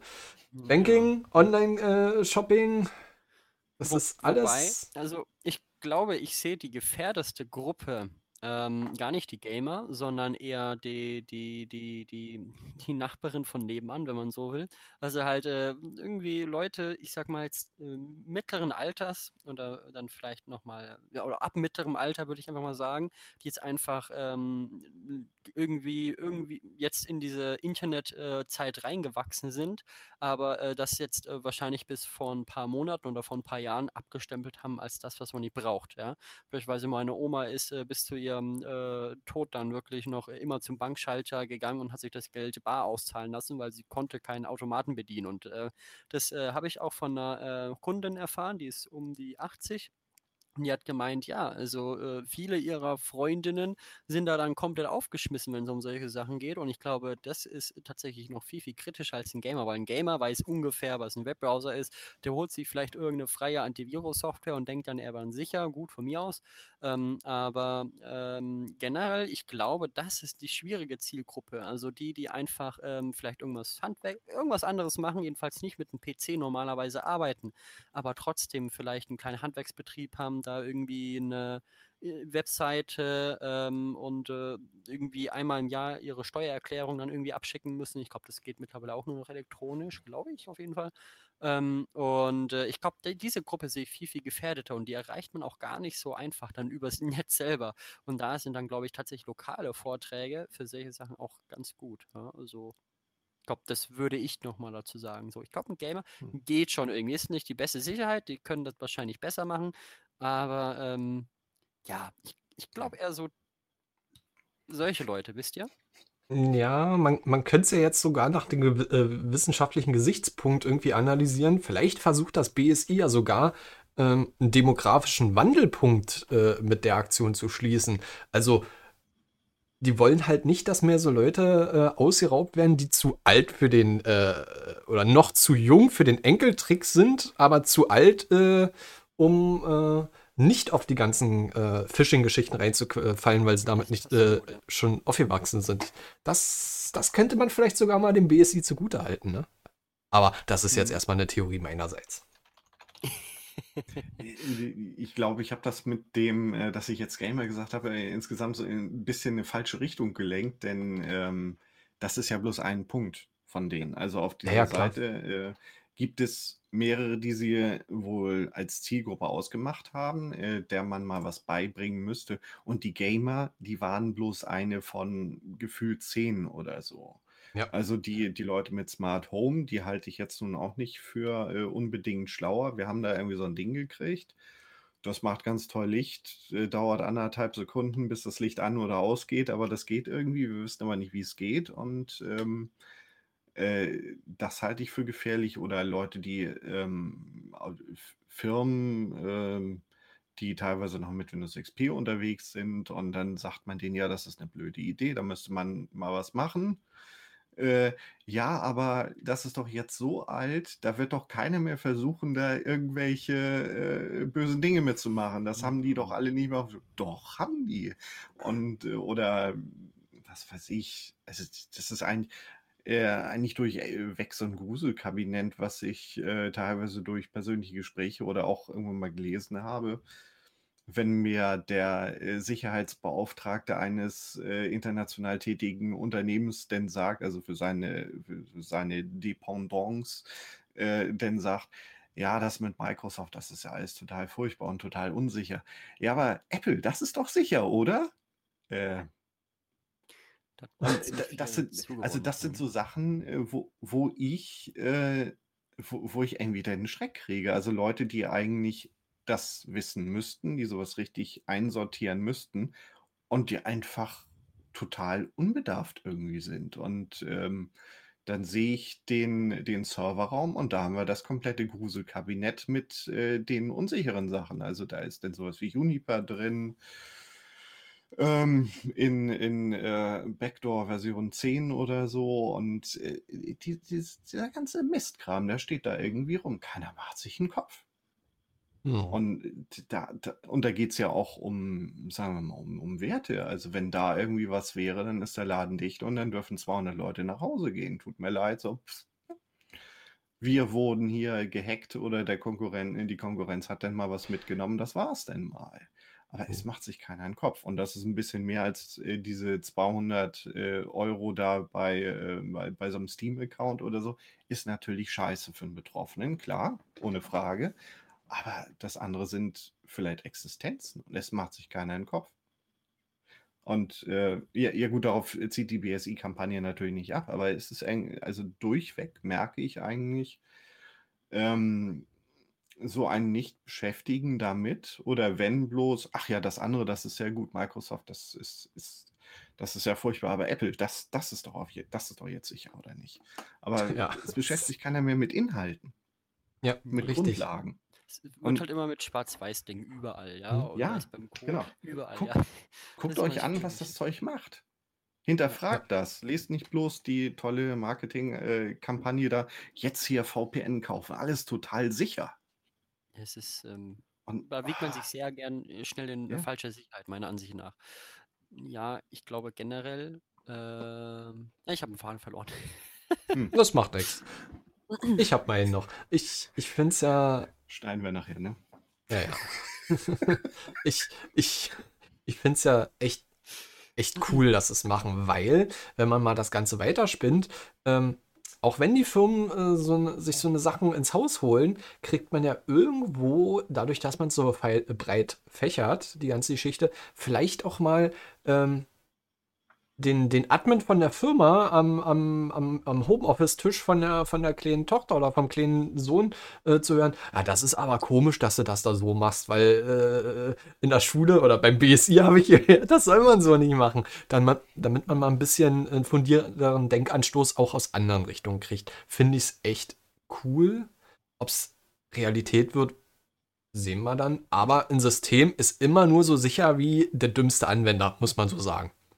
Und, äh, oder der Unwissendste. Dumm muss man, muss man nicht nennen. Da, dumm ist keiner, nur halt unwissend. Aber da kann man was dran ändern. Dementsprechend finde ich es gut. Also ich finde es echt gut, auch wenn ich vorher gesagt habe, dass jetzt versucht, dass, dass, dass äh, der Steinzeitmensch mit der Schreibmaschine irgendwie umzugehen. Aber das war so ein bisschen äh, äh, persönliche äh, Kritik, da wir ja immer noch im Entwicklungsland Deutschland, was das Internet angeht, leben. Das ja auch, ne? Ja, Ja, das kommt ja noch Stellen haben sie dazu. es ja auch äh, quasi schon äh, begriffen, dass dieses ganze Computerzeug irgendwie ein bisschen unsicher ist. Der russische Geheimdienst soll für wichtige Sachen wieder auf Schreibmaschinen umgestiegen sein. Mhm. Ja, so irgendwie Putin, habe ich mal gehört, äh, nutzt heute noch keinen Computer in seinem Büro oder sowas. Nichts Elektronisches, na gut. Aber ähm, das sagte Edward Snowden in gewisser Weise auch. Ne? Also er, äh, also ein Handy so würde er eigentlich nicht nutzen. Er hat irgendwie mal ein Paper, glaube ich, geschrieben zum sicheren Handy. Da, ich, da ist, glaube ich, das Mikrofon dann ausgelötet und sowas. Nur mit einem Headset, was du dann reinstecken kannst, glaube ich. Weiß ich nicht, wie er das äh, dann ähm, alles gemacht hat. Ist meiner Ansicht nach dann doch etwas, ja, man muss immer zwischen Nutzen und Sicherheit immer noch abwägen, ne? Aber äh, generell, ich glaube, es braucht einfach viel, viel mehr Aufklärung. Ähm, nicht nur dieses äh, BMI, BSI, das ist zwar mal ein netter Anfang, aber ich glaube, da braucht man einfach ein bisschen mehr. Und äh, generell, ähm, Hauke, weil du vorhin gemeint hast, ja, äh, Microsoft ist unsicher, Apple ist unsicher. Ich glaube, dass man äh, Microsoft Windows auch zum gewissen Grad echt gut sicher hinbekommt, ja? ähm, indem man einfach weniger Software installiert, äh, schaut, dass das Ding top aktuell ist und dann äh, hat man da dann auch, ich sag mal, das höchste Grad, den höchsten Grad, den man an Sicherheit bekommen kann. Ich glaube, du kannst nie so viel auf Windows äh, an Kontrolle haben wie auf einem Linux. Das muss jedem schon bewusst sein, aber ich denke, für den Autonormalverbraucher, für die Sicherheit, der braucht nicht unbedingt äh, jetzt un unbedingt ein Linux, würde ich mal sagen. Ich glaube, da äh, ja, gibt es wahrscheinlich andere Linux-Distros, die das sogar vielleicht wesentlich schlechter machen. Aber ähm, Äh, Ja, ich, ich würde äh, nicht so schwarz-weiß denken. Aber Äh, kann sein, nee, äh, äh, also äh, weiß ich nicht. Ähm, äh, ich stecke da ja nicht drin, was das angeht. Ich bin kein Windows-Benutzer, von daher ähm, weiß ich das nicht. Aber ich äh, gucke doch eigentlich täglich bei Heise, was da wieder so ist, und dann denke ich mir, das kann doch alles nicht sein.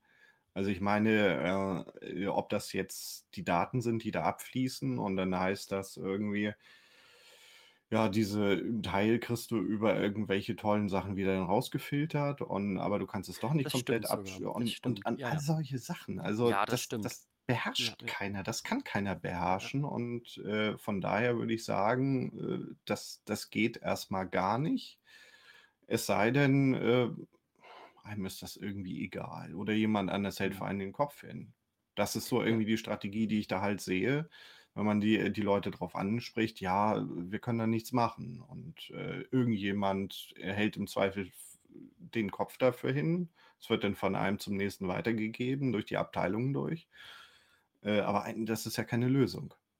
Und wenn dann doch irgendwas gewesen ist, dann allgemeine Schulterzucken, äh, Finger zeigen auf irgendjemanden anders und hoffen, dass dass man's selbst nicht abkriegt. Ah, das kann ja nicht Das lösen stimmt sein. sogar. Ja, das stimmt. Ja, und Hm. den Aspekt habe ich gar nicht so beachtet, dass eigentlich Microsoft auch so standardmäßig nach Hause sendet. Ja. Das stimmt schon. Das ist dann äh, schon eine schwierige Sache. Und das kannst du auch nicht ausstellen.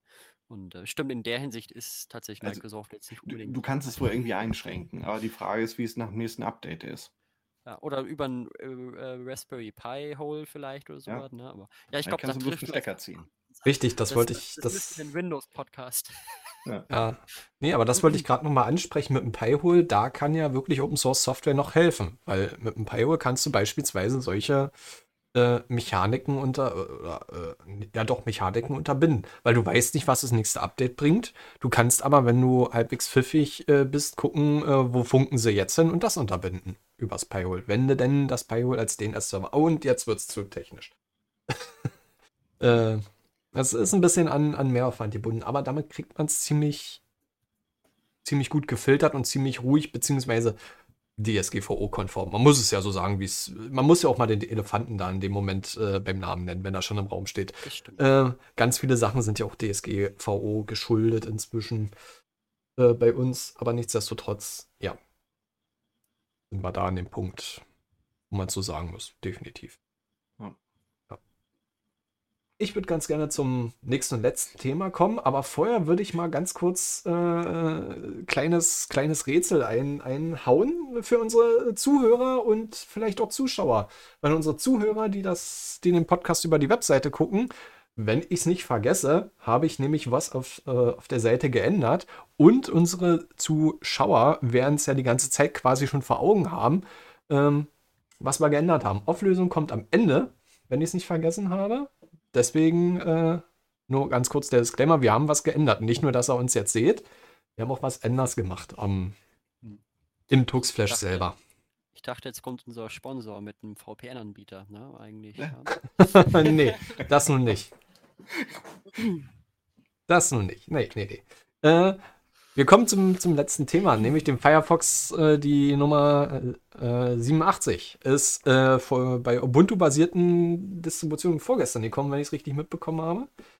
Und die bringt einige Sachen, also so ein Foreshadowing würde man ja auf äh, Neudeutsch sagen, ähm, von der ganzen Proton-Geschichte. Und das ist jetzt nicht die Proton-Geschichte von, von Steam mit dem, mit dem Windows-Spielen, sondern ihr neues Design-Konzept oder Design, ja, ihre, ihr, ihr neues Design, äh, wie heißt es? Design-Engine, kann man ja sagen.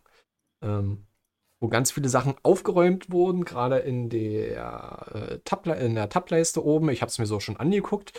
Ähm, so direkt fällt es nicht auf, nur beim richtig näheren Betrachten merkt man, ach, oben ist schon deutlich aufgeräumter und deutlich angenehmer. Menüs sind nochmal umstrukturiert worden. Ich habe nur noch nicht ausprobiert. Ein cooles Feature, was ich finde, ist, dass man mit äh, der Suche auf der Webseite jetzt einstellen kann, dass das komplett alles ähm, wie beim Chrome beispielsweise schon im Vorfeld markiert ist. Und in der äh, Scrollleiste an der Seite, Moment, wenn ich an der Seite Scrollleiste mache, kann ich ja, hey, ich kann es jetzt in der Kamera machen, Aha. äh, dass man es dort gehighlightet sieht. Finde ich echt mal wieder einen Schritt in die richtige Richtung und ich überlege nämlich auch irgendwann ähm, mal wieder komplett auf den Firefox umzustellen, weil mir irgendwann Chrome, Chromium auch ein bisschen zu doof ist. Nichtsdestotrotz, äh, habt ihr die Designveränderung selber mitbekommen oder was ist denn euer so äh, Daily Driver im Web? An euch beide mal die Frage. Hauke, mach du. Was, ich soll anfangen. Gut. Ähm, also die, aktuell habe ich äh, auch den Firefox hier. Ähm, also ich würde sagen, das ist irgendwie gemischt. Äh, also Firefox benutze ich trotzdem noch ziemlich häufig. Äh, klingt so ein bisschen als, äh, also für viele Sachen funktioniert er ganz gut. Ähm, gerade was jetzt hier mit ähm, ja, Videokonferenzen, was wir jetzt ja letztendlich auch hier machen, äh, funktioniert er gut, hat zwar so ein paar Probleme, also man kann nicht einen einzelnen Monitor freigeben, äh, sondern wenn man Monitor frei, also Bildschirm freigibt, dann gibt man gleich alle äh, frei. Das kann die äh, Chrom, Chromium-basierten irgendwie schon besser. Design äh, ist jetzt überhaupt nicht so meine Baustelle. Da äh, bin ich total kons äh, konservativ. Lasst das bitte so, wie es ist. Kein Rumgepuzzle, auch wenn das das e-, Erste ist, was irgendwie auffällt. Oh toll, wir haben ein neues Design. Ich will kein neues Design. Lasst mich damit bitte in Ruhe. Ich, ich will das Ding arbeiten. Ich will keine Designstudie haben. Das ist an sich gut genug, wie es ist. Lasst das bitte so, wie es ist. Kümmert euch äh, lieber um so ein paar Sachen, die äh, intern nicht so gut funktionieren und die äh, jetzt pandemiemäßig vielleicht doch Priorität haben sollten. Also, dass ähm, man, äh, also wie schon angesprochen, mit, äh, dass man den Bildschirm auswählen kann und dass, dass diese Mhm. Sachen halt besser funktionieren oder dass ich sagen kann, ich möchte zwar jetzt im Moment in Firefox mein, mein Mikrofon freigeben, aber nicht die Kamera. Das kann man auch nicht. Ich kann immer bloß sagen, beides. Und äh, da sind vi viele Punkte, wo ich, wo ich finde, da könnte man mal was tun. Und diese ganzen Experimente, ob das jetzt Pocket sind und was, was da alles durch war, jetzt soll es demnächst so ein VPN geben, da kann man sich in eine Liste eintragen. Demnächst. Bleibt, bleibt bei dem, was, was euer wirkliches Produkt ist. Macht nicht diesen, diesen ganzen Scheißkram. Es gibt genug Baustellen bei, bei Firefox, die äh, schon e- zum Teil ewig lange rumliegen, äh, wo, wo eigentlich mal äh, was gemacht werden müsste, aber ähm, Irgendwo anders habe ich mal gelesen, ich weiß nicht, ob das stimmt, aber äh, Oberflächenänderungen sind relativ einfach umzusetzen äh, und sie fallen sofort auf. Also damit hat man gleich zweierlei Dinge denn äh, geschafft. Den Nutzern fällt sofort aus, oh, da wurde ja gearbeitet. Und andererseits hat man nicht so viel gearbeitet. Also es ist so eine Win-Win-Situation, die ich aber, wo ich finde, dass sie eigentlich in die falsche Richtung läuft. Ja, So ein, so ein, so ein Blender-Patch, ne? Wird es Ja. auch ganz gerne genannt. Also Patch für Ja. Blender. Wir machen einfach mal die Kästchen farbig. Genau. Und, Oh, und nenn's, wow. und nenn's neue Release-Nummer.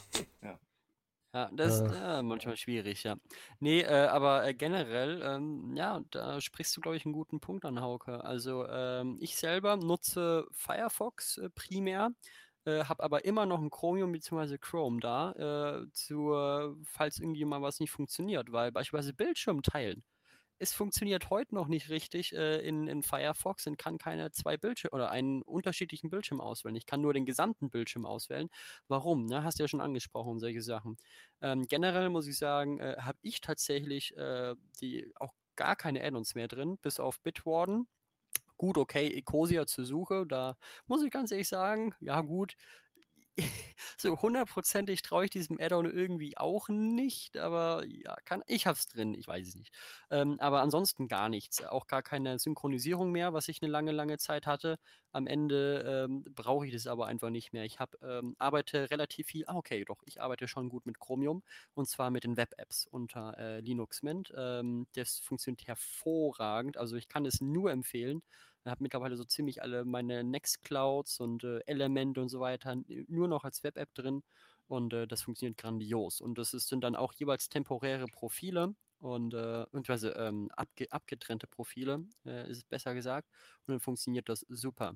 Aber äh, so generell, ja, ich würde mir auch wünschen, dass Microsoft manchmal, äh, Microsoft, Mozilla äh, manchmal äh, in die wieder bisschen Richtung Back to the Roots geht und äh, beispielsweise den Thunderbird, das äh, neue Update, was jetzt letztens kam. Das fand ich persönlich grandios. Die haben viele neue Features eingeführt, beziehungsweise auch Oberfläche, Verbesserungen in der Suche und so weiter. Ist alles deutlich angenehmer geworden. Und äh, ja, bei Firefox, da hast du schon recht, so manche Grundfunktionen, die nerven vielleicht einen manchmal, dass das einfach nicht besser ausgebaut ist. Und äh, ja, da tut so eine Designänderung, ist zwar mal ganz schön, wie beispielsweise, wenn du jetzt was in die Adresszeile eingibst, dass diese einfach irgendwie größer wird. Ja, ist zwar schön, aber ganz ehrlich, ja, äh, wer braucht das? Dann, ja, Äh, da, das habe ich überhaupt nicht verstanden, was das soll. Also ich ähm, hätte das ja noch als sinnvoll erachtet, wenn dann die Schrift größer wird. Klickst du hin und dann wird das größer. Aber die, die Schrift, die da drin ist, die bleibt gleich groß. Also wenn ich jetzt schlechter gucken könnte, dann hätte ich das insofern eine gute Funktion gefunden. Das wird für mich vergrößert, sodass ich das besser lesen kann. Tut's aber gar nicht. Bloß der Rahmen wird größer. Das Ja, auch irgendwie Ja, keine Ahnung. Ich, es ist, so das? grundsätzlich Designsachen sind ja gar nicht so schlecht, weil beispielsweise jetzt in LibreOffice, wenn ich da mal ein bisschen rumhaten darf, ich liebe LibreOffice und äh, nutze es jeden Tag, äh, aber die, das Interface ist einfach, einfach alles zusammengemüllt. Also es ist unglaublich, das könnte man wirklich mal aufräumen. Es gibt zwar verschiedene Oberflächen, die man dann, ich sag mal, ähm, ja, aktivieren kann, aber beispielsweise, ja, es gibt da trotzdem noch genug Tools, äh, wo man einfach das Ganze etwas benutzerfreundlich gestalten könnte. Und ich glaube, das hat äh, Mozilla jetzt mit dem Thunderbird Update und dem Microsoft. Äh, ich ich, ich sage immer Microsoft heute. Ich weiß gar Minecraft, nicht. Ja? sag einfach Minecraft. Minecraft. Genau, ist ja quasi dasselbe. Ähm, nee, äh, Mozilla Firefox meine ich. Ähm, das haben sie schon ganz gut hingebracht, hingebracht. Aber ja, solche Grundfunktionen sind, fehlen manchmal. Ja. Aber gut. Ja. Ja, das sind so mein Daily Driver. Kannst, kannst auch Mickey Mouse zu Microsoft sagen. Das ist so eine Anekdote bei mir aus, aus der Berufsschule. Wir hatten einen Lehrer, der hat statt Microsoft immer Mickey Mouse gesagt. Wir haben die ersten Wochen bei dem im Unterricht gesessen. Was labert der denn da eigentlich für ein Quatsch? Bis wir mal gefragt haben, was meinen Sie denn mit Mickey Mouse? Na, Microsoft. Ja, klasse. Ja, Ja. Mickey Mouse späht euch aus. Ja, also da, da, da, da, da haben wir auch gedacht, was, was, was redet der? Nimm einfach Mickey Mouse als Microsoft. Äh, Das, das, da, da scheint schon gewisse äh, Grundabneigung drin gewesen zu sein in der Titulierung. Aber da mussten wir auch erstmal durchsehen. Ähm, Ja. ja, nee, also WebRTC-Unterstützung beim Thunder, äh, Thunderbird, Quatsch. Äh, falsches Programm, richtige Firma beim Firefox. Ist immer noch so eine, ja, ja, so, so, so ein leichter Kritikpunkt, gebe ich euch auch recht. Also da sollte mal, das sollte eigentlich die primäre Baustelle sein. Wenn sie jetzt ihr, ihre UI vorziehen, um einfach noch mal ein bisschen vielleicht in die Masse wieder zu skalieren, sozusagen, äh, in, in, die Breite, um da wirklich wieder ein paar Leute abzuholen, finde ich auch okay, wenn sie sich nicht komplett da drin verrennen. Ja? Ja. Und es ist ja nun mal ein Blender-Patch, ne? Also, ja, ein Blender-Patch. Man sieht's. So der Rest vom Changelog ist eher so, hm, na okay. Hm. Okay. So ein paar Kleinigkeiten, aber so wirklich große Würfe waren da nicht drin. Aber ich finde es gut, dass sie es machen, weil vielleicht will ich dann auch mal wieder, dass der Firefox mein Daily Driver wird. Und jetzt mal Random Fact Incoming. Äh, in meiner Recherche habe ich irgendwo äh, gesehen, ähm, dass der Firefox Ewigkeiten, beziehungsweise was heißt Ewigkeiten, immer noch mit der am meist genutzte Browser in Deutschland ist. Wir sind deutlich über dem normalen äh, Marktanteilsdurchschnitt äh, vom, vom Firefox in Deutschland, wo ich mir denke, Hm. krass. Also da dachte ich mir, Mensch, krass. Ja, Das ist Ja. einfach, das, das war so eine. Sache. Was heißt, müssen wir schlucken? Jetzt ist die Sache, woran liegt's? Ist der äh, Thunderbird? Äh, Thunderbird. Jetzt, jetzt ist vorbei. Ähm, Der Fun Ist der- ja. äh, der, der Thunderfox. Wir machen jetzt Thunderfox. genau. Der, ist der Thunderfox so gut? Keine Ahnung. Ist der Von Firefox? Genau, ja. Ja, genau. Sponsert bei Mickey Mouse. ähm, und jetzt die Zuhörer am Auto. Hä? Was? Was? Hab ich hier versehentlich auf Radio umgeschalten? Was labern die denn? äh, Das äh, kann auch gut sein, ja. ja. Äh, nee. Ähm, ja, jetzt sind wir, glaube ich, alle raus. Sch sch sch schreibst du den Spruch auf, Hauke? Den, den Thunderfox, den finde ich gut. Den Den, den, Thunderfox. Fa- Ja, ich, Den ich muss Thunderfox. sagen, ich, ich habe für unseren äh, Livestream am 1. April, wir nehmen das vor dem 1. April auf, äh, habe ich mir jetzt gerade die Liste auch nebengelegt mit Sprüchen, Achso, den okay. blödesten Sprüchen, die mir einfallen, die wir dann verwenden können. Ah, es wird spaßig. Bevor die Frage kommt, meine Freigabe habt ihr, ihr könnt alles von mir wiederverwerten. Das ist mir völlig. Ich glaube, Thunder Fox ist ein Holländer, oder? Keine Ahnung. Sagt mir nichts. Thunder Fox. Sagt mir Ach so, Wann der Fox. Thunder Fox. Der neue Äh. Webbrowser aus Holland. Thunder Fox. Ja. Ja, ja aber woran jetzt liegt's? Woran liegt's, Ja, warum der in, in Deutschland so verbreitet ist? Äh, warum so, der in ja, Deutschland so verbreitet ist? Ist jetzt Hm, so eine Spinnerei, man müsste mal gucken, haben wir so viele Distributionen, Linux-Distributionen in Deutschland, äh, wo er ja quasi per Default mit dabei ist, was die Statistik hoch ähm, pushen könnte? Weiß ich nicht, Man weiß, ich man weiß es nicht. Es, Also, ich äh, würde es mir wir haben- wünschen, ehrlich gesagt. Ja, ich würde es mir auch wünschen. Ich glaube, wir haben so um die 4% äh, in Deutschland an äh, Linux-Desktop-Verteilung, was so gemessen wird. Also ist schon was. Ne? Das ist jetzt auf jeden Fall deutlich über dem globalen Durchschnitt, weil ich glaube, global haben wir 2,3% inklusive Chrome OS, wenn man das zuzählen will. Ähm, und ich glaube in Deutschland so um die 4%. Also habe ich mal vor zwei Jahren geschaut. Kann sein, dass es Hm. anders ist, aber ja, Ja. das ist äh, schon doch, hm, ja, nicht wenig. Aber ich glaube generell vielleicht, ja, was der äh, Bauer nicht kennt, frisst er nicht, weiß ich nicht, weil Mi Mike, ähm, Mozilla Firefox gibt es ja dann doch schon etwas länger. Und ähm, genau, vielleicht so in der Hinsicht. Aber ich glaube, das wird jetzt langsam abebben, weil der Microsoft Edge ja tatsächlich seinen Job für den Autonormalverbraucher gar nicht so schlecht erledigt. Äh, mittlerweile mit der äh, Chromium-Basis unten drunter. Und Wollte Ja. ich gerade sagen. Seitdem sie den Chromium-Unterbau haben, da wird er auch akzeptiert. ja, ja. Ja, ganz ehrlich, ich, äh, ich, wenn ich Microsoft wäre, ich hätte es, glaube ich, genauso gemacht. Also, ne? Haben sie einen schlauen Schachzug gemacht. Mhm. Ne? Jo. Denke ich auch. Ja, also mein Daily Driver ist immer noch, äh, und jetzt werden mich einige dafür hassen, der Chrome. Nicht der Chromium. Aber ich habe alles rausgeballert, was Google-relevant ist. Ich Hm. block auch ziemlich viele übers Firewall. Bei mir hat sich der Chrome einfach nur erstmal so ein bisschen eingeschlichen und ja, ich bin noch nicht dazu gekommen, meinen Daily Driver zu ändern. Ob nun auf Chromium oder eben eigentlich würde ich mir einen Thunder, äh, ja, jetzt geht schon wieder los, Thunderfox Thunderfox. zurückwünschen. Thunderfox. Ich schreibe mir einen eigenen Browser, so Ende aus. ich schreibe mir einen Thunderfox, nee, einen, einen Firefox. Aber bis ich da die Migration hinkriege, ähm, weil ich muss mal irgendwann gucken, ob ich mir irgendwo ein Skript schreibe, was bei mir die äh, Lesezeichen über meinen Home-Server synchronisiert. Das wäre vielleicht mal so eine Sache. Das ist immer so eine, Hm. so eine Geschichte, gerade Migration auf anderen Geräte, da ist doch so ein, so ein Sync-Dienst immer noch ganz gut. Kennwörter nicht, das ist mir zu sensibel, aber mein Gott, Lesezeichen, was will damit eine andere Firma anfangen, außer mir gezielt Werbung zu schicken? Und die wird eh vom Paywall geblockt.